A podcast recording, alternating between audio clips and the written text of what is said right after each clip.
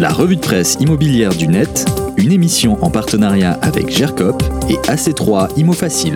Radio-imo.fr Une nouvelle mise sous cloche pour Pâques. Deux circonstances, me direz-vous.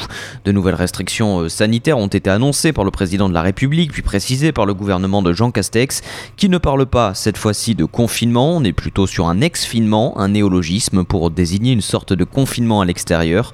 Bref, de nouvelles restrictions qui laissaient planer une inquiétude grandissante chez les professionnels de l'immobilier. C'est désormais une certitude, les visites immobilières sont autorisées si cela concerne la résidence principale. La liste hein, de toutes les professions, de tous les commerces autorisés à ouvrir est à retrouver notamment sur l'excellent site de France TV Info. Avec ces nouvelles restrictions, les Français, citadins, ont plus que jamais besoin d'espace, de verdure. Une étude réalisée par Opinionway pour l'officiel du déménagement et publiée le 30 mars dernier euh, montre qu'un Français sur quatre interrogés déclare vouloir déménager cette année. Cela représente une hausse de 10 points par rapport à 2020 où cette part était à 15%.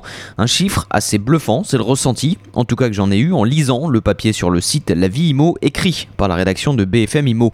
Et puis toujours sur ce site de BFM Imo, un article s'intéresse au mythe de la résidence secondaire en France. Le marché est florissant, c'est le moins qu'on puisse dire. En 2020, il y avait plus de 3 500 000 résidences secondaires selon un recensement de l'INSEE. Et depuis une quarantaine d'années, leur nombre augmente plus rapidement que celui des résidences principales. Aussi, leur part dans le parc de logement en France est passée de 9,5% à 9,9% entre 1982 et 2020. Une étude très récente de Se Loger casse quelques mythes sur la résidence secondaire. Le groupe souligne par exemple que 44% des résidences secondaires en France sont des appartements et 23% se situent dans une grande ville. La revue de presse immobilière du net, une émission en partenariat avec GERCOP et AC3 Imo Facile. Radio-imo.fr